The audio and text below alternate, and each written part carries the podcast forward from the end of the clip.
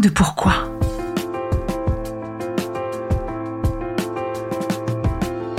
Écoutez bien. Ici, les spécialistes de la résilience, les survivants du cancer, vous raconter leur traversée, leurs chocs, leurs peurs, leurs espoirs et leurs choix face à cette maladie qui les transformera à tout jamais.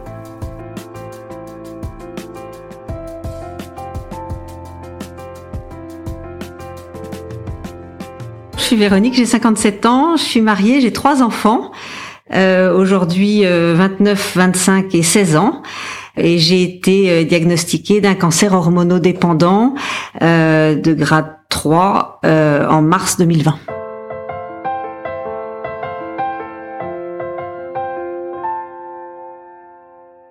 Bonjour Véronique. Bonjour Magali. Merci de me recevoir chez toi. On est presque voisines. On se connaît par l'intermédiaire d'une copine en commun. Je suis très heureuse que tu m'accueilles dans ton appartement super cosy avec ton feu de cheminée. Ça fait du bien. On est en plein novembre. C'est chouette. Merci, merci à toi. Merci pour la démarche. J'ai pu voir les témoignages. Je suis assez euh, touchée. Je me sens concernée. Je suis très heureuse de participer à ton émission. Raconte-nous euh, déjà la première question, Véronique. Comment vas-tu? Je vais très bien. Et je rajoute toujours, euh, j'espère, quand on me pose la question, parce que quand j'ai été diagnostiquée, je vais très bien aussi.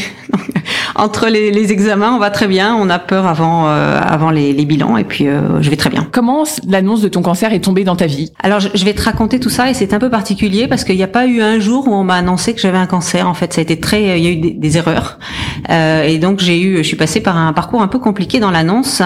Euh, j'ai senti une boule dans le sein droit euh, en février 2020, mais pas toujours, pas seulement quand j'étais allongée, euh, pas voilà, c'était pas c'était pas manifeste et puis comme je suis un peu euh, hypochondriaque et que je faisais très régulièrement des mammographies euh, sans, sans raison particulière hormis l'âge que j'avais, euh, je me suis dit bon, bah, de toute façon j'ai une mammo euh, au mois de mai, donc on était en mois de février, je vais attendre, je vais peut-être avancer un petit peu, mais je, je, la sens plus. Je disais à mon mari, j'ai senti une boule, mais je suis pas sûre que ce soit ça. Bon voilà. Puis un jour quand même, c'était un le week-end, je me souviens le week-end des élections municipales, je dis j'ai quand même une, vraiment une boule dans le sein. Euh, et c'est le, le week-end où euh, tous les bars ont été fermés. On était, euh, voilà, on, allait annoncer le confinement. C'était un peu la panique. Et je me dis, je vais peut-être pas attendre le mois de mai. Je sais pas comment tout ça va évoluer pour faire une mammographie. Et j'appelle une amie qui avait eu, enfin une collègue de travail qui avait eu un cancer du sein avec, enfin tous les tous les traitements que j'ai subis finalement. Et je l'appelle et je lui dis, écoute, je sens une boule. Est-ce que tu crois que j'ai une mammo au mois de mai? J'ai fait la dernière au mois de mai, donc c'était voilà, je la faisais tous les ans. Est-ce que tu crois que je devrais attendre ou, accélérer le rendez-vous? Et elle me dit, oh, bah, je serai toi, j'irai quand même, euh, voilà, faire un, faire une mammographie assez vite. Et donc, euh, on est le, le, lundi où Macron annonce que euh, la France s'arrête, on est en guerre, et, et, je sens cette boule avec une, un, petit vent de panique. Et je vais en bas de chez moi, là où je vais jamais, il y a un centre de radiographie, et je pousse la porte. Il devait être 17 h et je leur dis, voilà, je, je, je, sens une boule dans mon sein, j'ai pas de rendez-vous. Est-ce que je peux prendre un rendez-vous en urgence? Elle me dit, bah maintenant, si vous voulez. Et donc, je tombe sur une radiologue. Elle fait l'examen. Évidemment, sur le sein droit, elle refait l'examen. Elle refait l'examen. Elle me dit, je vois une masse. Et elle me dit, écoutez, euh, je suis pas très inquiète, mais c'est quand même une masse suspecte et euh, on ne sait pas ce qu'on va devenir. Ce soir, le président de la République va annoncer des tas de choses. Je ne sais pas si on va pas être fermé la semaine prochaine, on ne sait rien. Euh, normalement, j'aurais fait faire un IRM, mais là, je vous propose d'accélérer euh, le, le, la prise en charge et donc on va faire tout de suite une biopsie. Et donc euh, Bon, elle me fait une biopsie, euh, c'est pas douloureux. Euh, elle était euh, assez rassurante, mais quand même. Et elle appelle mon gynéco et parlent entre eux, je sais pas ce qu'ils se sont dit. Mon gynéco me rappelle en me disant, écoute, elle est très jeune, elle a l'air de paniquer. Euh, T'inquiète pas, prends un, prends un quart de l'exomile et puis euh, rentre chez toi. Euh, donc je rentre chez moi. J'avais mes enfants aînés qui partaient euh, à la campagne pour, c'était l'exode, hein, tout le monde quittait Paris pour aller télétravailler ailleurs. Ils me demandent est-ce que vous voulez pas venir avec nous? Je me dis bah non, moi de toute façon nous on a du travail ici et puis j'avais aussi cette interrogation sur sur cette boule dans le sein. Donc je me suis dit je vais pas aller me mettre au fin fond de la France avec tout ça. Et donc ils partent. Euh, Macron annonce qu'on est en guerre, que tout ferme. Enfin voilà. Et puis j'ai cette, cette angoisse. La radiologue avait réussi à bien m'inquiéter quand même. Mais c'est incroyable. Euh, exactement le même jour que l'annonce de Macron du confinement, qui était quand même très euh, alarmiste, très anxiogène, très ouais. anxiogène. Toi, tu subis exactement au même moment. Et, et j'avais que ça en tête. Alors vraiment, je me souviens d'écouter Macron avec cette angoisse. Je me disais, mais je suis peut-être un cancer. On est en train d'annoncer que la France s'arrête. J'ai mes enfants qui partent. Enfin, c'était une soirée horrible. On se met à faire du télétravail, hein, comme tout le monde. Donc on s'installe dans l'appartement. J'ai un, garçon qui avait 15 euh, ans à l'époque. Euh, compliqué de le mettre euh, en ligne avec les cours. mon mari s'installe dans le salon, moi dans un bureau, et puis on commence à, passer la semaine comme ça. J'étais un peu inquiète, mais j'attendais les, les, résultats. Et le lundi qui suit, donc huit jours après, elle m'avait dit qu'il faudra 8-10 jours, peut-être 15 pour avoir les résultats.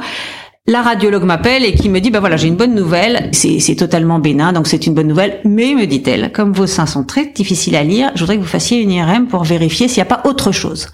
Ça te rassure et en même temps, ça te rassure pas. Bah, euh, oui, mais après, euh, les, les, seins sont compliqués à lire, on me l'a toujours dit. Euh, voilà, je la trouve très, très, elle prend beaucoup de précautions et je trouve ça plutôt prudent. Je lui dis, est-ce que c'est urgent? Elle me dit, c'est pas urgent, mais quand même, j'aimerais vraiment que, voilà.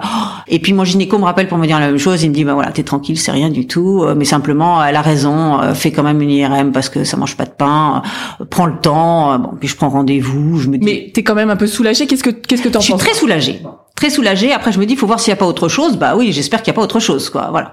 Et puis, je suis pas pressée de prendre le rendez-vous. Je me dis, je vais pas aller traîner dans des lieux publics. Enfin, vraiment, à l'époque, on était complètement cloîtrés. Je sais pas si tu te souviens. Toute la période était anxiogène. On voulait voir personne. Moi, j'allais faire mes courses en mode warrior avec des masques, des, gants. Enfin, c'était bon.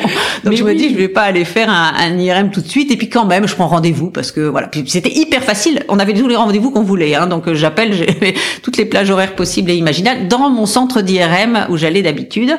Et donc, j'y vais. C'est le 15 avril, je me souviens et je tombe sur euh, le, radiologue que m'avait indiqué mon gynéco. Puis euh, à la lecture de l'examen, euh, je le sens un peu perturbé et il me dit écoutez, il n'y a pas autre chose, mais ce qu'on vous a vu comme bénin, pour moi, ça ne l'est pas. Mais je suis pas très inquiet, me dit-il. De toute façon, c'est pas inquiétant. Euh, en plus, vous êtes sous traitement hormonal parce que je prenais, j'avais un traitement substitutif de la ménopause. Ça, ça arrive souvent que ça flash à l'IRM à cause de ce traitement. Euh, mais euh, bon, ça, ça, ça, flash. Alors écoutez, euh, montrez-moi la façon dont a été faite la biopsie. Et donc il regarde, il me dit, elle a été très bien faite. Il y a suffisamment de prises. en plus, ça a été envoyé dans un laboratoire de très bon niveau. je suis pas inquiet. Si vous vous êtes inquiète, je reponctionnerai. Donc vous reprenez rendez-vous. Et puis si vous ne l'êtes pas, on se revoit dans six mois, mais euh, voilà, je, suis assez serein. Voyez avec votre gynéco. Et puis il me dit mais j'ai pas le j'ai pas le résultat du laboratoire. Je dis ben moi non plus je l'ai pas puisque la, radiologue m'a téléphoné. Je, lui dis je vais vous l'envoyer. Donc je rentre chez moi, je passe au centre de radiologie qui est juste en bas et je tombe sur la radiologue qui m'avait fait ma ponction et ma mammo et je lui dis bah écoutez j'ai une bonne nouvelle, il n'y a pas autre chose. Mais par contre c'est un peu étonnant euh, ce qui est soi-disant bénin, euh, ça flash à l'IRM et euh, elle me dit je peux le voir l'IRM donc je lui dis bah je vous le donne et puis elle me dit bah, écoutez je vais l'examiner, je vous rappelle cet après-midi. Je dis à mon mari je suis pas tirée d'affaires. En tout cas c'est pas simple. C'est pas... pas... simple et c'est pas je suis pas tirée d'affaires voyais que le, radiologue, il avait beau me dire, on se revoit dans six mois, euh, j'avais pas envie d'attendre six mois, c'est pas normal, quoi. Donc je me remets à travailler, je me souviens, j'étais dans la pièce à côté, et elle m'appelle, et elle me dit, écoutez, avec un IRM comme ça, on peut pas en rester là. De deux choses, une, soit vous repassez, je vous fais une ponction avec des aiguilles plus fines, soit je refais lire les lames au laboratoire. Donc je lui dis, bah écoutez, je vais appeler mon gynéco, je vais voir. Je lui faisais moyennement confiance, mon gynéco me disait, elle a l'air d'être alarmiste pour tout, il m'avait envoyé chez un très bon radiologue qui, qui ne l'était pas, enfin bon. Et là, c'est première fois où j'ai eu un petit coup, je me suis dit, euh, c'est pas terrible, quoi, ce qui m'arrive. C'est la première fois que j'ai pleuré. Là, il y a une sorte de sonnette d'alarme, en fait? La première fois que je suis inquiète vraiment. Elle, elle, était, elle était très, très péremptoire. Elle, vraiment, euh, elle me dit non, avec l'IRM, il est pas bon. Et en fait, elle a fait relire les lames par le laboratoire qui s'était trompé. Donc elle me rappelle pas évidemment hein, quand c'est négatif. Euh, les, radiologues ils laissent ça au, gynéco. Donc elle contacte mon gynéco qui me dit bah voilà ils ont refait lire les, les lames euh, auprès du labo qui ont fait une erreur. Hein. Mais c'est dingue. Qu'est-ce que ça, veut dire une erreur euh, de lecture? Le laboratoire a, pas fait le travail sérieusement d'analyse de, de, de, la tumeur qui lui avait été envoyée, enfin des carottes, hein, des, des, voilà des prises. Et c'était un bon laboratoire. Là là c'était relativement rassurant parce que mon gynéco qui, qui me suit depuis 25 ans et qui me connaît bien et qui connaît tout me dit écoute non euh, il y a des, il y a quelques cellules cancéreuses euh, d'une masse qui est vraiment, euh, t'auras peut-être, me dit-il, une séance de radio ou deux.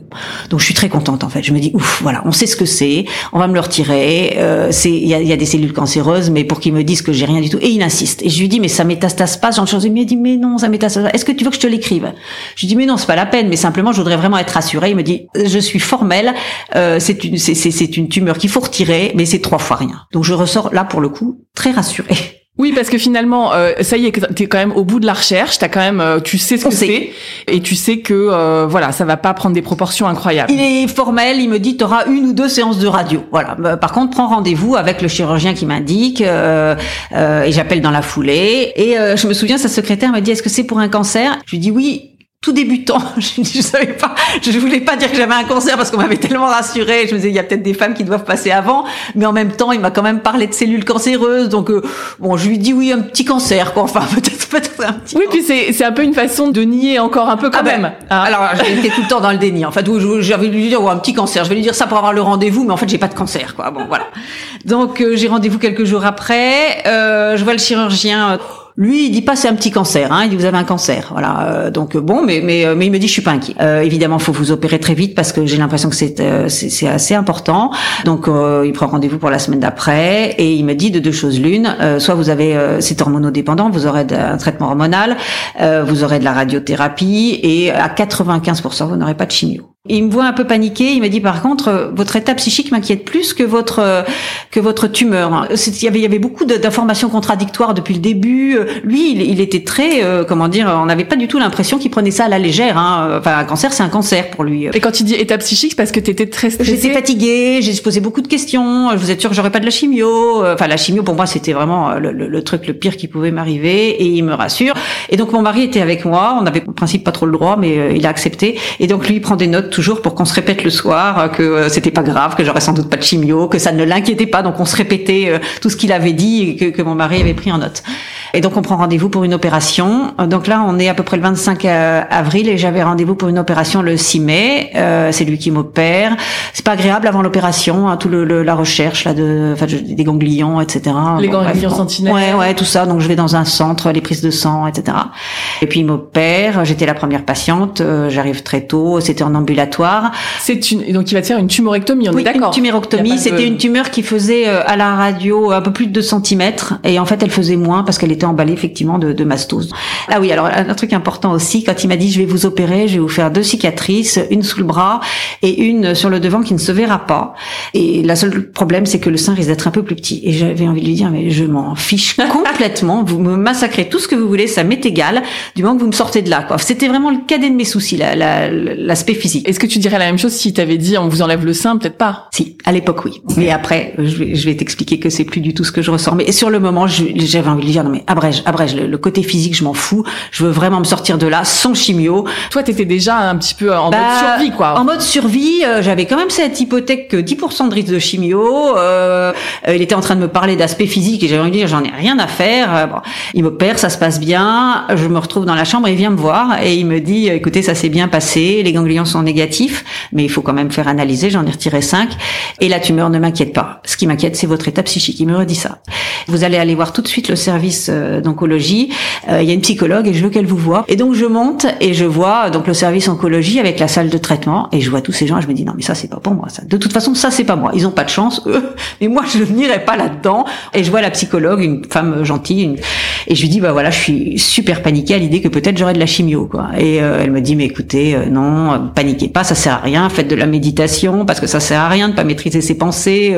Euh, voilà, donc elle m'explique deux trois réflexes et puis elle me dit de toute façon la chimio c'est plus ce que vous imaginez maintenant. Et je lui dis si je perds mes cheveux, elle me dit mais de toute façon maintenant on met des casques froids, vous perdrez pas forcément les cheveux. Puis elle me dit puis vous mettez pas dans cet état-là. Puis effectivement quand j'étais rentrée je m'étais dit mais tous ces gens qui ont de la chimio, les pauvres, moi ça sera pas ça. On me l'a dit. J'ai toujours été dans cette ambiguïté. Euh, c'est un peu le lot des hypochondriaques. Hein. Je me dis, je suis folle de m'imaginer des maladies alors que euh, j'arrive pas, à, voilà, à, me retirer de, de euh, des pensées qui sont qui sont inquiétantes. Quoi. Et donc on rentre, l'opération très bien passée. Après on est très en forme. Hein. Les gens étaient très gentils. J'en avais parlé à personne. Alors voilà, j'ai pas parlé à mes enfants, bien sûr, qui n'étaient pas. Ah bah alors c'est une question que je voulais te poser. Ouais, c'est très important parce que donc j'avais mes deux aînés, donc qui avaient à l'époque 23 et 27 ans, qui étaient partis à la campagne et qui vivaient leur meilleure vie. Des garçons, des filles? Un garçon de 27 27 ans et une fille qui avait 23 ans à l'époque, euh, qui était partie avec leurs euh, copains respectifs à la campagne, qui travaillaient, il faisait beau, ils étaient super heureux, on leur a rien dit. Voilà, j'avais juste dit à ma fille, j'ai une boule au sein avant qu'elle parte. je suis un peu inquiète, elle me dit, mais maman, tu t'inquiètes toujours pour tout. Bon, voilà, on était resté là, elle avait dû oublier. et puis mon fils de 15 ans à l'époque, qui essayait de travailler en télétravail, on s'en occupait pas, on était quand même assez perturbé par tout ça. On ne lui a rien dit, mais il me posait la question tous les matins, est-ce que ça va maman? Est-ce que ça va?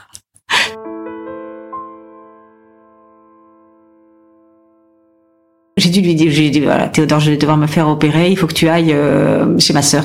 Il est parti, mais tu lui as dit juste. Euh, je me fais opérer, j'ai des problèmes de santé, euh, c'est pas grave, mais voilà. Donc il part pas serein, ça se passe pas très bien chez ma sœur. Enfin, c'était pas pas cool du tout pour lui, et je vais le récupérer avant d'avoir le résultat après l'opération. Et je me souviens quand j'avais été la première fois voir le chirurgien, la secrétaire m'avait dit la prochaine fois votre mari pourra pas venir parce que il y a, y a le Covid. Et j'étais un peu inquiète aussi qu'il puisse pas venir pour l'annonce du résultat, mais j'étais très pressée d'y aller parce que je savais qu'on allait m'annoncer un bon résultat. Quoi. Quand, on m'avait dit que c'était pas inquiet, je me dis voilà, le dossier va être clos, on va m'annoncer mon traitement. J'étais assez excitée de ce, rendez-vous et donc euh, j'ai récupéré, euh, j'avais récupéré mon fils ici, mais mes aînés savaient toujours pas que je m'étais fait opérer. Si si, c'est vrai que je m'étais fait opérer puisqu'ils étaient rentrés le 11 mai, c'était la fin du confinement, ils étaient rentrés et on leur avait dit la vérité, c'est-à-dire a priori il y aura pas de chimio et donc le 15 mai on va euh, on va chez le chirurgien et j'appelle avant, je dis est-ce que mon mari peut venir? Et là la secrétaire m'a dit oui oui il peut venir et je me dis c'est peut-être pas bon signe ça qui finalement il le laisse rentrer alors qu'elle m'avait dit non. Ça t'a allumé un petit truc Ouais, mais euh, j'étais encore une fois, je me souviens d'une certaine excitation d'y aller en me disant voilà, je vais avoir le bon résultat, je vais arrêter de gamberger. Euh, et j'arrive, et comme le chirurgien s'était engagé, que je, je, me suis aperçue que les médecins ils détestent se tromper, quoi. Il me prend un peu dans la, un peu dans la panique dans son petit bureau et il me dit ben voilà, j'ai des bonnes nouvelles pour les ganglions, mais j'ai une mauvaise nouvelle, vous allez avoir de la chimio. C'est un cancer de grade 3, donc la tumeur est très agressive et euh, on a été tous étonnés. Euh, il me dit c'est pas du tout ce qu'on avait vu, ce qu'on avait imaginé, mais euh, on s'est posé la question parce que comme les ganglions sont pas atteints, qu'il n'y a pas de métastase, vous auriez 75 ans, on ferait pas de chimio, mais à votre âge vous êtes en bonne santé, il faut vous donner le maximum d'espérance de vie et donc là on est à plus de 92% de chances de guérison si on fait de la chimio et à 70 si on vous en fait pas. Donc il me laisse pas le choix, mais si j'avais eu le choix j'aurais pris la chimio de toute façon. Oh, mais c'est pas possible que je m'y attendais c'est pas ça qu'on m'avait laissé entendre, euh, et je me mets à pleurer, et, comme il n'était pas du tout serein, il n'était pas sympa, parce qu'ils se sont un peu tous trompés, je pouvais pas leur en vouloir, c'est des médecins, ils ont fait leur boulot, ils l'ont dit parce qu'ils l'ont pensé, je lui en voulais pas du tout, mais il s'énerve un peu, et il me dit, écoutez, euh, je me souviens très bien de la phrase, il va falloir faire appel à votre intelligence, parce que ça va être dur. Et en fait, ça a fait un peu un électrochoc. Je me suis dit, il raison, il va falloir que je me batte maintenant. Donc, il me donne euh, toutes les coordonnées avec euh, l'oncologue de, de l'équipe. Il me dit, euh, qu'est-ce que vous faites comme métier? Je dis, voilà, je travaille dans l'assurance. Il me dit, en principe, vous pourrez peut-être bosser entre les séances. Parce que pour moi, c'était vraiment essentiel. Il fallait que j'ai une vie normale. Quoi. Pourquoi Explique. Je voulais une vie normale. Et j'avais ma mère qui avait eu un cancer quelques années auparavant, pas un cancer du sein, et qui avait eu de la chimio et qui avait une vie quasiment normale, qui avait pas perdu ses cheveux. Donc, je me mets dans la tête que je vais avoir une vie normale, que je vais pas être fatiguée, que je vais pas perdre mes cheveux. Euh, j'avais des, des, des, copines qui avaient eu des connaissances, qui avaient eu des cancers du sein, qui avaient été traitées sous chimio, et toutes n'avaient pas perdu leurs cheveux. Donc je me dis, de toute façon, moi, je vais pas perdre mes cheveux.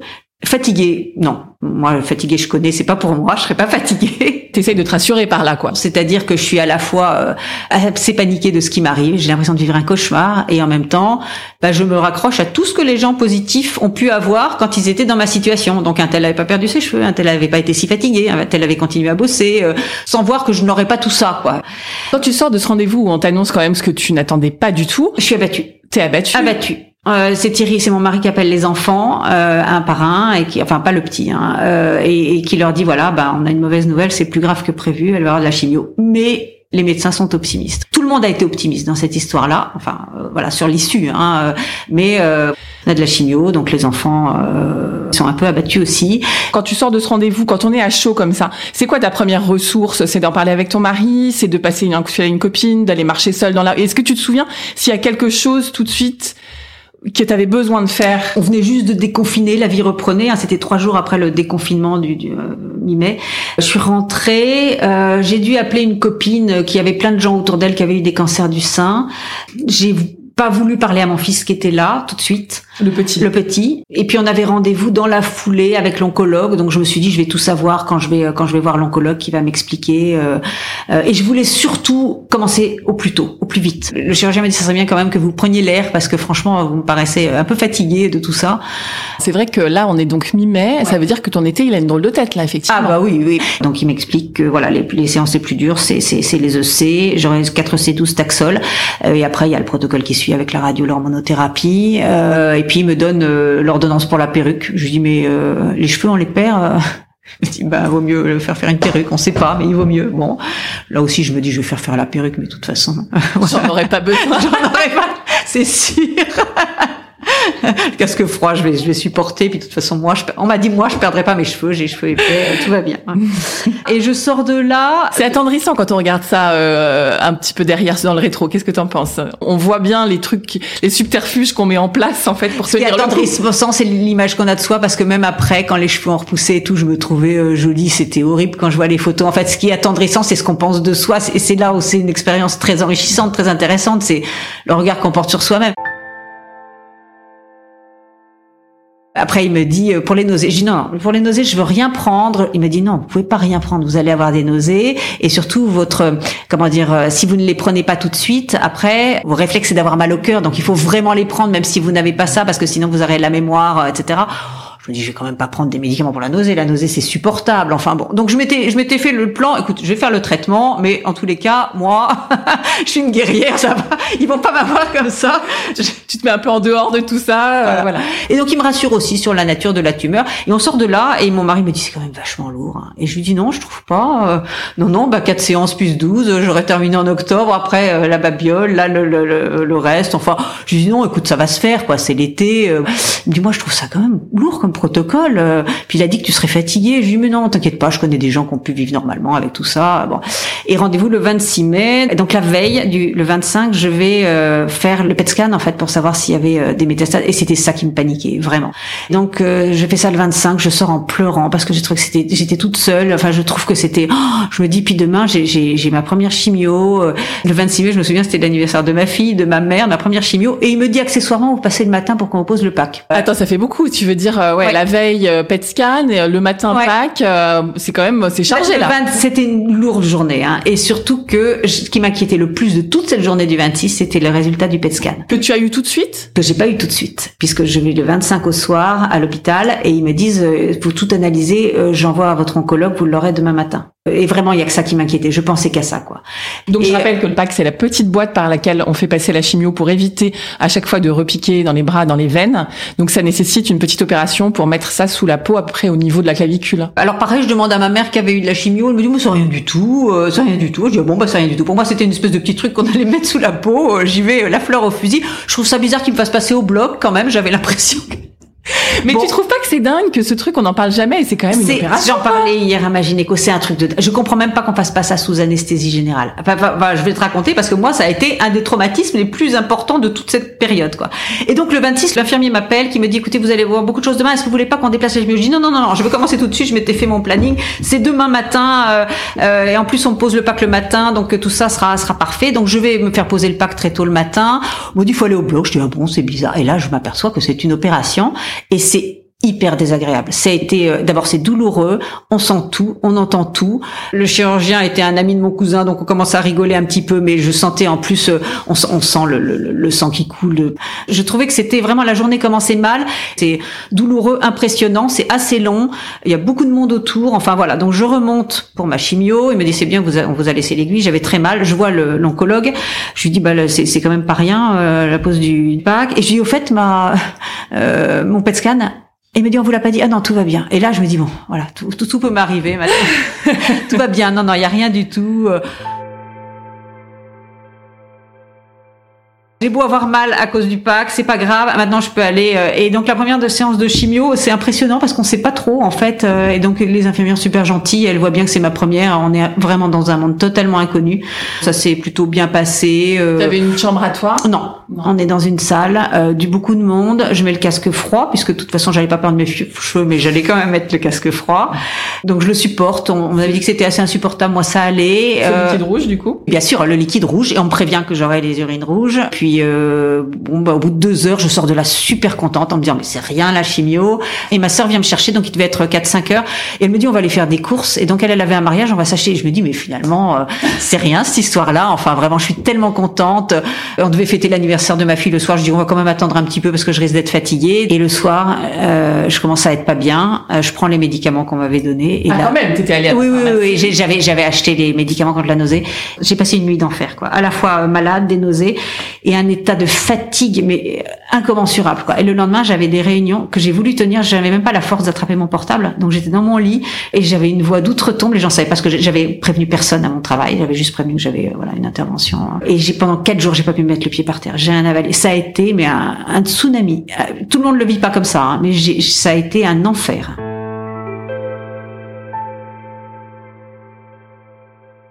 Je me disais, est-ce que je dois forcer mon corps? Est-ce que je dois essayer de me lever Prendre une douche, c'était une épreuve. Euh, je pouvais rien avaler. Euh, j'étais dans mon lit, je pouvais, je, je pouvais même pas lire. On peut rien faire. Enfin, moi, j'étais totalement totalement épuisée. Alors, on m'avait préconisé de faire de la de l'acupuncture, mais je voulais aller nulle part parce qu'il y avait le Covid. Enfin, faut se rappeler de ça. Hein. On était en mai, ça allait reprendre. Évidemment, pas de vaccin, pas de masque. Moi, j'étais paniquée à l'idée d'être fragilisée et de choper le Covid. Personne l'avait eu chez moi. Mon mari retournait bosser avec des masques, des protections, des trucs comme ça. Enfin, c'était paniquant. En fait, ça a rajouté une dose. Je voulais voir personne, du coup. Les enfants étaient rentrés, je voulais pas les voir. Ils étaient prudents, mais quand même, c'était des jeunes. On dit finalement la vérité à mon fils qui euh, se met dans une bulle, qui veut rien entendre, qui est pas sympa avec moi, qui veut pas aider, qui foutait rien à l'école, euh, alors que c'était plutôt un bon élève initialement. Enfin, c'est le contexte un peu familial. Il choisit un petit peu le truc, un peu rébellion. Euh. Non, il choisit la fuite. Il veut pas l'entendre. Et finalement, mon mari lui dit ta maman est malade euh, et ça peut être très grave. Et comme il voulait pas l'entendre, il lui dit tu sais, elle peut mourir. Et là, il s'est rebellé, il s'est refermé. Et en fait, il a regretté après de lui dire, lui, lui avoir dit ça parce qu'il lui a dit c'est très grave, c'est un cancer. Bon, et il en a plus jamais parlé. Et on a vécu un effet, un été épouvantable où il s'est complètement fermé dans sa bulle. Il était dans le déni, il était pas sympa avec nous alors que c'est un enfant gentil. Et il était prévu qu'il parte une année en Irlande euh, en, année euh, sabbatique, enfin en année de césure. Euh, et donc on se dit c'est ce qui va se passer de mieux parce qu'il va pas me voir malade avec la chimio, etc. Il partait mi-août. et donc il est parti dans un très mauvais état psychique parce qu'il est parti avec ce poids. et en même temps je voulais pas l'avoir dans les pattes. En même temps je voulais pas qu'il aille à l'école et qu'il me ramène le Covid. Enfin tout ça a été super compliqué avec lui. C'est un très mauvais souvenir. Effectivement le Covid, il faut se rappeler quand même que tu devais vraiment, en, ayant des, euh, des, défenses diminuées, tu devais quand même avoir peur de ça. Plus ton fils, les enfants qui réagissent pas, c'est normal, on peut pas leur demander de réagir comme on voudrait, évidemment quoi. Donc ça fait beaucoup de choses. Et je me demandais, ton mari a dit ça à Théodore. Est-ce que toi, euh, un jour, tu t'es dit que tu pouvais en mourir? Est-ce que tu t'avais pensé à ça? Bah oui, parce que je me dis pas de ça, mais si ça reprend, oui. Si euh, oui, oui. En plus, le chirurgien quand il t'opère, il te dit vous n'avez plus de cancer ce qui est vrai. Le jour où il retire la tumeur, on n'a plus de cancer. Euh, après, euh, oui, on, on, lit des choses. Alors, j'ai vraiment évité d'aller sur Internet. Hein. J'ai vraiment évité de regarder tout, de ce que c'était un grade 3. J'ai vraiment évité tout ça parce que je considérais que j'avais suffisamment d'informations pour me battre et puis euh, gérer toute seule. Euh, mais bon, oui, on a peur que ça reprenne. On a peur d'être dans le mauvais pourcentage, comme je l'avais été depuis le début. J'avais plus confiance en personne. À chaque fois, on me disait c'est pas grave. Euh, et c'est surtout pendant le traitement que je me suis vue peut-être. voilà, je me souviens d'avoir été à, à des obsèques d'un d'un oncle âgé, je me suis dit le prochain c'est moi quoi.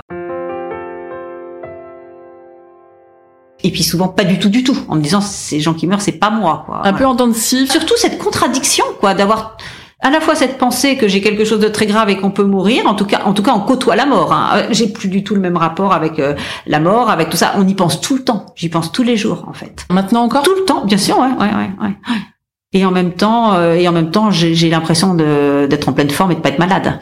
Et donc la, la première séance de chimio passe comme ça. Après quatre jours euh, d'abord il fallait que je me fasse soigner le dos parce que je m'étais tellement tellement tellement euh, tendue avec l'histoire du pack que voilà il a fallu que je voie une ostéopathe. Je pouvais même pas me tenir assise. Enfin c'était juste un enfer. Et je prends la décision avant la deuxième d'arrêter de bosser. Donc j'appelle et j'explique à mon bureau à mon chef et à mon équipe que voilà, j'ai quelque chose de grave, j'ai de la chimiothérapie et que je vais pas pouvoir, quoi. Donc c'est une bonne décision que j'ai prise. J'ai, je fais un blackout total. Je dis, je travaille plus, quoi. Donc je continue à suivre éventuellement ce qui se passait, mais je leur dis comptez plus sur moi et tout le monde comprend, quoi. Donc ça, ça se passe bien. Tu décides de euh, mettre au centre un peu, quoi. Je me dis, je suis trop fatiguée. C'est ridicule de vouloir s'acharner comme ça. C'est, pas possible. Je vais pas pendant cinq jours faire semblant de travailler. Puis puis c'était pas convenable non plus. C'est-à-dire que soit on bosse, soit on bosse pas, quoi. La deuxième séance de chimio se passe bien, sauf que le lendemain, ça c'était donc 18 jours après la première, je passe la main dans mes cheveux, comme ça, et tout tombe. Et je me dis mais c'est pas possible, il va m'en rester parce qu'on m'a dit que je les perdrais pas. Et j'essaie de les brosser en fait, euh, voilà. Et, tout, tout tombe pas, pas tout, pas tout, mais euh, des poignées entières, quoi. C'est-à-dire que ça se détache, quoi, vraiment. Hein. donc je partais le soir même dans le sud. Euh, je dis à ma mère qui avait de la chimio, mais qui m'avait dit moi j'ai pas perdu mes cheveux mes cheveux ont poussé je suis allée chez le coiffeur etc je lui dis regarde ce qui m'arrive. Il me dit je comprends. Bon. Et en fait ça a été une mauvaise semaine parce que euh, voilà on était euh, je pleurais tous les jours quoi. Je à cause des cheveux. À cause des cheveux. Bon et puis de, de l'état dans lequel tu devais te trouver quand même. Euh, j'étais c'était assez sympa mais je profitais de rien et je voyais euh, je, c'est affreux de perdre ses cheveux quoi. Bah, bien sûr. Et, est-ce que tu as pris une décision? Comment t'as géré ça? Alors bah alors tout n'est pas tombé pendant cette semaine. J'avais rendez-vous avec l'oncologue pour la troisième quand je suis rentrée de vacances. Donc c'était la troisième et je lui ai montré j'ai retiré mon foulard il m'a dit tout va tomber. Alors déjà, j'avais j'avais voulu aller chez le coiffeur pour les couper. Ma, ma, fille m'a dit mais tu vas aller chez le coiffeur, maman. Il y a des gens qui ont des cheveux, tu vas être malheureuse. Enfin, fais surtout pas ça. Et ah oui, truc horrible aussi que j'ai eu après cette donc cette troisième. Je suis rentrée chez moi après la après la chimio et j'ai eu un choc septique très très froid et euh, une crise de tremblement où on tremble de tous ses membres. Donc j'ai appelé en panique euh, le service euh, d'oncologie, le, le, et il m'a dit vous faites un choc septique. Donc soit c'est dû à une infection opaque, soit c'est une infection que vous avez eue. Donc il faut tout de suite que vous alliez aux antibiotiques. Donc j'appelle mon mari. C'était paniquant, hein. c'est-à-dire que j'avais beaucoup beaucoup de fièvre et je tremblais de tous mes membres, mais de façon très violente. Et j'ai eu de la fièvre pendant 8-10 jours. Ah ouais. Et c'est passé sans qu'on retire le pack parce que les analyses opaques étaient négatives. On a analysé les, les, les bactéries qui pouvaient être rentrées dans le pack. Et justement, oui, ça me fait dire, euh, est-ce que tu as eu d'autres problèmes comme euh, justement euh, des, des abcès Alors non, pas ça. Je, à la fin de la, des EC, j'ai eu un peu des, j'ai eu un peu des aftes. J'avais que des nausées, de la fatigue. J'ai beaucoup maigri, les cheveux évidemment, mais c'est tout. après, avec les taxols, j'ai eu d'autres choses. Ouais. Et l'alimentation, est-ce que tu as fait le choix de faire, tu sais, parfois on va voir un, naturopathe, un diététicien pour essayer d'encadrer la chimio? Mais en fait, déjà le, le diététicien de l'équipe était pas là, donc j'ai pas pu le voir. Et puis je voulais pas trop aller voir des médecins, tout ça. C'était vraiment le Covid. Hein. Je voulais surtout ah pas chauffer le Covid, donc euh, j'essayais d'avoir des calls, etc. avec des gens, mais mais euh, vraiment je voulais voir personne. Donc mais comment tu faisais pour manger? Que c'est difficile. Alors pendant quatre jours quasiment rien. Je me forçais de temps en temps quand j'ai mon fils était là. Euh, et après, au bout de quatre jours, ça allait à peu près. Euh, non, je, je, paniquais de me voir maigrir comme ça. J'ai perdu 8 kilos moi sous EC, hein, donc euh, c'était pas top. Et donc je me souviens, donc la chimio, elles avaient lieu un, mardi. Euh, le samedi, je décide d'aller voir le, le, le, type qui me fait ma perruque avec le peu de cheveux qui me restait, mais je voulais pas voir. Mais je sais qu'il m'en restait.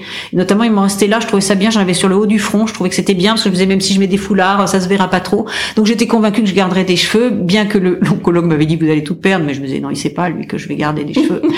et quand je suis allée voir euh, l'endroit qui m'avait fait ma perruque, il m'a dit faut, faut raser. Et là où j'ai trouvé que c'était pas cool, c'est qu'il m'a pas tellement expliqué ni laissé le choix. Euh, donc il m'a dit si vous voulez je le fais pas. Je lui ai dit mais je peux peux pas me faire raser les cheveux. Et donc il a descendu un rideau pour, pour pas que je me voie dans la glace. Euh, il a rasé. Je trouve qu'il a été pas très très gentil mais pas très habile. C'est-à-dire qu'il aurait dû m'expliquer pourquoi il fallait raser en fait.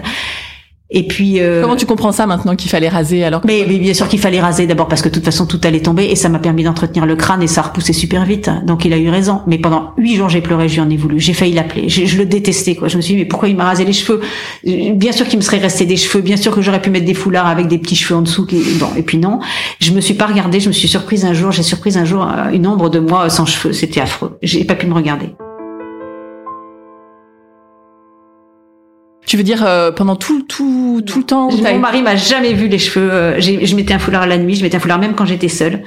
Euh, j'ai mis assez peu la perruque parce qu'il faisait chaud et puis j'ai mis assez peu la perruque, j'ai mis des foulards et je me suis jamais regardée. Jamais. Et par contre, j'ai vraiment pris soin de mon crâne en mettant l'huile de ricin tous les jours, tous les jours, tous les jours. Sans te regarder. Sans me regarder.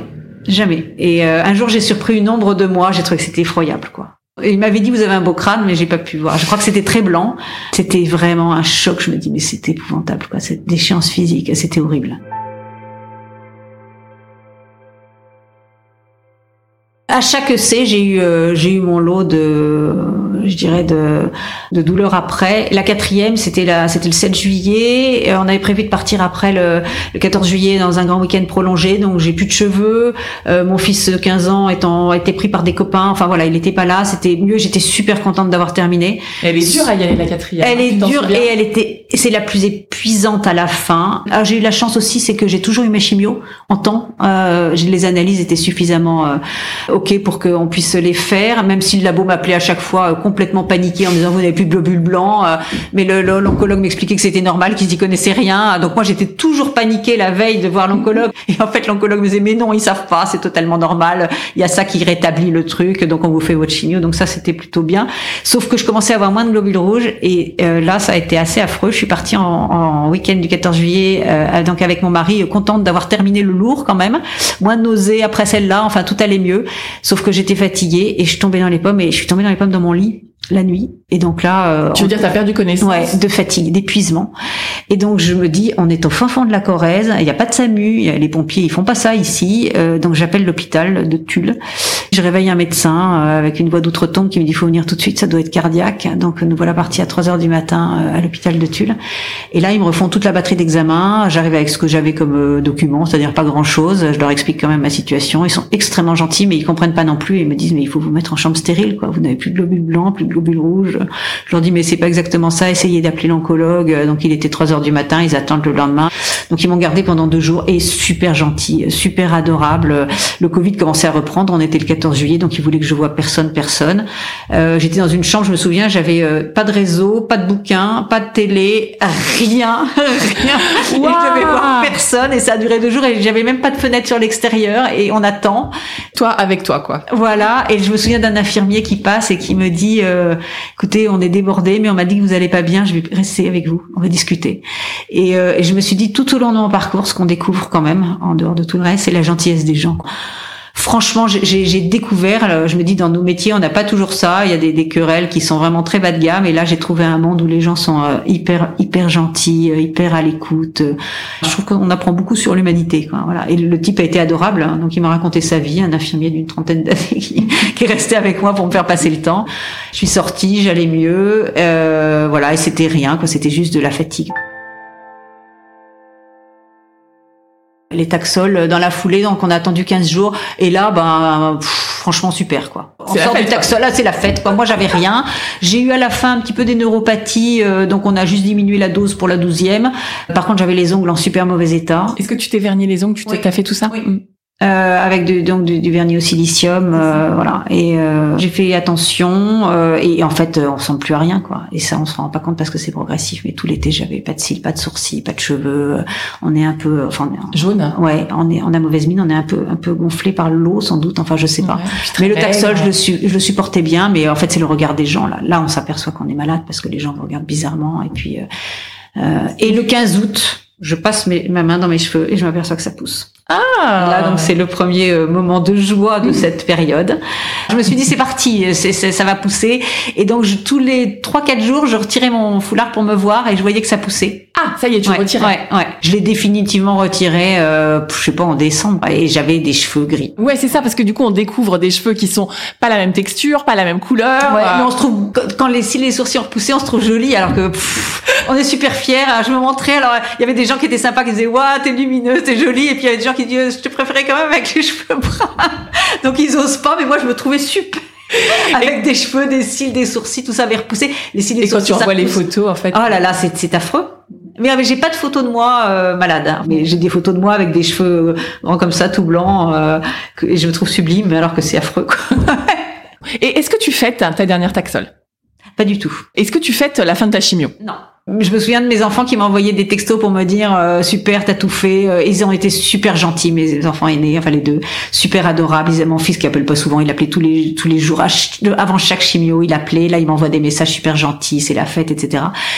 Et je rentre et mon mari me dit ah bah euh, super c'est terminé. Et là je lui dis mais non t'as rien compris. En fait je trouvais qu'il était il comprenait pas quoi. Il me dit mais tu comprends pas ce que j'ai dans la tête quoi. C'est pas que c'est fini c'est la tête que j'ai la déchéance physique cette euh, et je trouvais qu'il manquait d'empathie. Elle dit oui mais je fais tout. Alors c'est vrai qu'il a été très aidant en soutien tout le temps. Mais comme il avait entendu dire les médecins que ça allait soigner il avait que ça en tête quoi c'est mais non, un c'est fini, deux euh, ça va se soigner, je comprends pas. Je dis ben non, tu comprends pas, tu comprends pas ce qu'on a dans la tête. On se sent for forcément et obligatoirement seul. Complètement. Et un manque d'empathie sur ce qu'on ressent. Je lui dis j'ai la mort sur les épaules, tu te rends pas compte de ça? Il me dit mais non, t'as dit que ça allait soigner. Il enseigne euh, dans une école d'architecture et il a une collègue qui a eu un cancer du sein jeune et qui a jamais pu avoir d'enfant et il s'entend bien avec elle et elle allait faire des examens et donc il lui dit ah bah je compatis parce que ma femme vit ça en ce moment etc. Et donc elle s'intéresse et elle lui dit euh, et toi t'es comment Alors lui, il se trouvait parfait. C'est vrai qu'il aidait beaucoup. Je fais tout à la maison. Euh, on est en soutien. Je suis allée aux consultations avec elle. Il dit non, non, non, tout ça, on sait tout ça. Est-ce que tu pleures avec elle? Et euh, il dit non, mais c'est ça qu'elle attend. C'est vrai qu'on demanderait ça en fait. Il m'a raconté ça le soir. Il m'a dit en fait j'ai dû passer à côté de quelque chose parce qu'elle a, elle a raison. Quoi. Je, je comprends pas ce que vous avez dans la tête. Même le plus aidant, même le plus gentil, en fait, euh, on, je pense qu'il y a un moment où on est obligatoirement seul, non, vis-à-vis de ça? Moi, j'avais besoin un peu d'échanger. Euh, et j'ai découvert après euh, des, donc un site Facebook euh, un peu fermé. Euh. et sur ce, ce, site Facebook privé, j'ai rencontré une fille que je connaissais. Dès que je me suis connectée, et elle avait exactement la même chose que moi, la même âge, la même tumeur, le même parcours, tout pareil. Et donc on s'est parlé et ça a été très précieux, mais j'en aurais eu besoin avant en fait. J'avais demandé à la psychologue de, de l'équipe si je pouvais essayer de joindre des groupes, enfin essayer de, de confronter ce que je vivais. Et puis comme je voulais pas y aller physiquement, que c'était les vacances, enfin c'était compliqué. Et voilà, à la fin du traitement, j'ai rencontré des gens avec qui j'ai pu parler, ça m'a aidé. J'ai terminé euh, la, chimio euh, vers le 20 octobre et j'ai commencé la radiothérapie le 1er euh, novembre. J'en avais que 4 jours par semaine, c'était un protocole, voilà, d'habitude c'est 5, mais moi j'en avais 4. Et j'ai eu 28 séances qui se sont terminées fin décembre. Ça a été? Ouais, très bien. Très bien. Pas, eu de problème. Non. Euh. Il y a des femmes qui sont brûlées. Euh, moi, j'avais rien.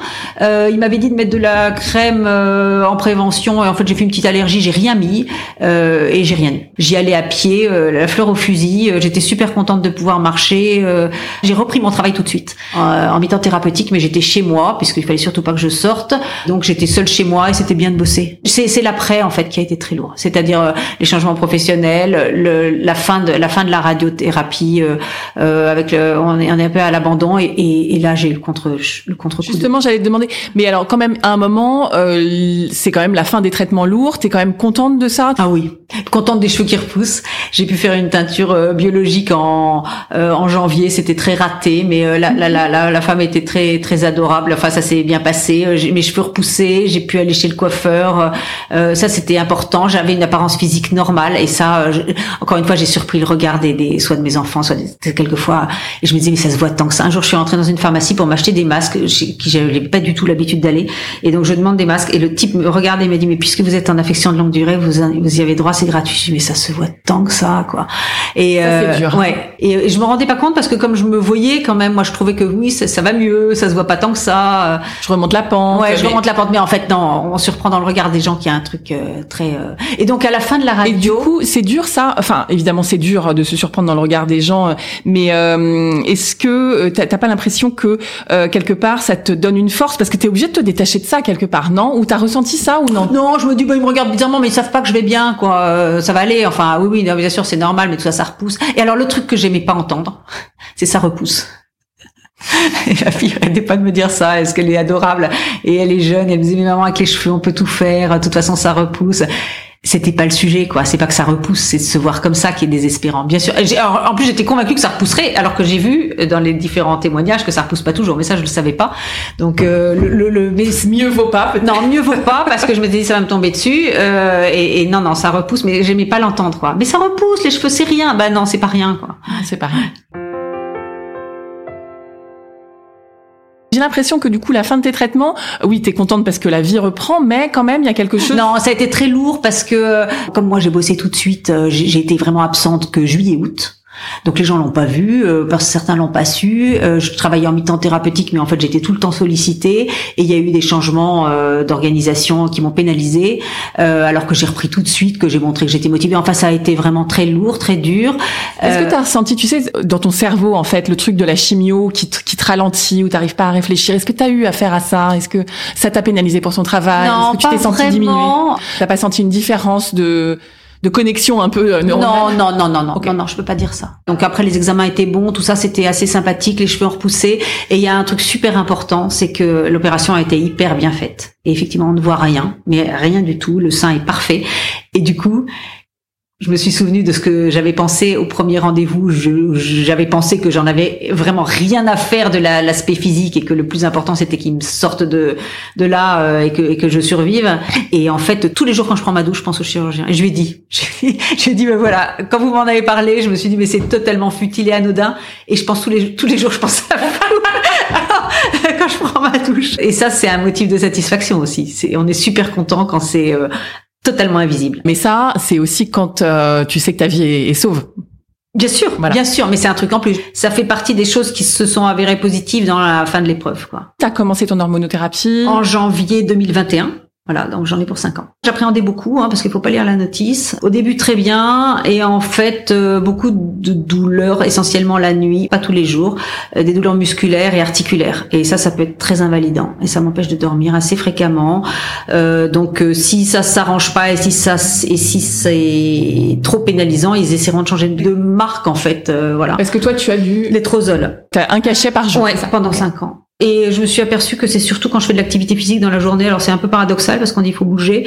Et c'est en fait les, les nuits qui suivent les journées où je m'active trop qui sont euh, douloureuses. Donc je vais essayer de faire euh, peut-être de la natation, euh, je fais du vélo d'appartement, j'essaie de trouver des activités qui sont des activités physiques mais qui sont pas euh, qui ont pas des répercussions la nuit qui suit parce que c'est vraiment ingérable sinon. Et c'est tout. Comme pour l'instant j'ai pas pris de poids, j'ai pas de pour l'instant pas trop de sécheresse, enfin tout ça. Alors je vais te poser la question du podcast évidemment, Véronique. Euh, toute cette épreuve le pourquoi, tu vois, en deux mots. Et qu'est-ce que ça a changé dans ta vie? Est-ce que tu t'es senti transformée? Donc physiquement, non, ça c'est super chouette. Mais pourquoi cette épreuve? Qu'est-ce que ça t'a apporté? Déjà, on se pose la question pourquoi on a ça? Pourquoi sur Bien sûr, en, un mot. Je suis passée à travers plein d'étapes où j'ai essayé de trouver des, des, causes qui me culpabilisaient à chaque fois. Hein. Donc, soit parce que j'avais pris un traitement, on me dit que non. J'ai fait des mammos tous les ans, donc euh, franchement là. Et puis alors surtout, on m'avait dit, puisque vous faites des mammos tous les ans, m'avait dit le, le, le, radiologue, même si un jour on vous découvre quelque chose, ça sera jamais grave. Or, c'est pas vrai. Enfin, voilà. Je m'étais aussi dit ça quand on m'a annoncé le diagnostic. Je me dit, mais non, je fais des mammos tous les ans. On m'a toujours dit que ça serait pas grave. Donc pourquoi, euh, pourquoi moi? Après, je me suis dit, bah voilà, je vivais un stress professionnel à l'époque avant avant que je sente la boule, euh, je peux pas continuer à exclure la cause. Euh, après, euh, voilà, j'ai une grand-mère qui avait eu un cancer du sein. Pour l'instant, on a exclu la l'épigénétique, mais il faut que je creuse quand même. Et après, pourquoi j'ai fait tout ça? Ben, je trouve qu'on sort vraiment renforcé quand même. Hein. On se connaît mieux. on a une voilà, un contact avec la mort qui est intéressant, un contact avec les gens. C'est extrêmement riche euh, d'un point de vue humain. On découvre la, gentillesse. Alors, je parlais tout à l'heure du corps médical, mais pas seulement. Hein, des amis qui deviennent des vrais amis, des gens qu'on connaissait un petit peu qui deviennent des amis, qui ont été hyper présents. Il y a des gens qui trouvent les bons mots. Il y a des gens euh, qui nous déçoivent un peu. Ça, ça existe aussi. Il y aura l'avant et l'après, hein, mais c'est extrêmement riche. Mes enfants ont été formidables. Enfin, les deux aînés, le, le petit, il a pas tout compris. Et, d'ailleurs, euh, au bout d'un an euh, il était encore en Irlande, je l'ai appelé et je lui ai dit, tu sais, Théodore, euh, voilà, j'ai fait, euh, j'ai fait mes examens, tout va bien. il m'a dit, je suis content, je suis super content, mais, mais qu'est-ce que tu as eu au juste? Alors qu'on avait mis les mots, hein, on avait tout expliqué. Je lui ai dit, mais tu sais, j'ai eu un cancer du sein. Il m'a dit, ah oui, c'est pas rien. Ah, je savais pas et c'est complètement protégé. Il va mieux que je vais mieux, euh, tout ça est rentré à peu près dans l'ordre, mais c'est une épreuve pour lui aussi. Donc on est, on, sort énormément renforcé, enrichi, on sait qui on est, on sait ce qu'on peut vivre, euh, on sait qu'on peut le faire. Euh, c'est très enrichissant. C'est, je le souhaite à personne, mais il y a eu même un moment bizarre, c'est que j'arrêtais pas de me dire, euh, ça aurait quand même été mieux si j'avais pas eu la chimio. Et parfois je me disais, mais non, c'est mieux d'avoir la chimio. On vit le truc à fond sur cette épreuve qui est euh, à la fois horrible, enrichissante, qu'on souhaite à personne, mais permet de voir la vie euh, d'une autre manière et plus intéressante, je trouve. Une façon différente d'avoir envie de profiter peut-être ou Oui, d'avoir envie de profiter et surtout une façon euh, euh, différente de voir les, les, gens autour de soi. Quoi, j'ai découvert que j'avais des, enfin j'avais beaucoup d'amour, beaucoup de beaucoup de gens extrêmement attentionnés, gentils, généreux. voilà, donc c'est c'est une période particulière mais très enrichissante. Merci beaucoup Véronique et bonne route à toi. Merci.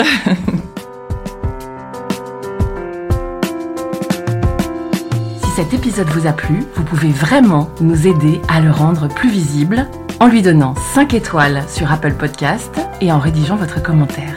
Merci.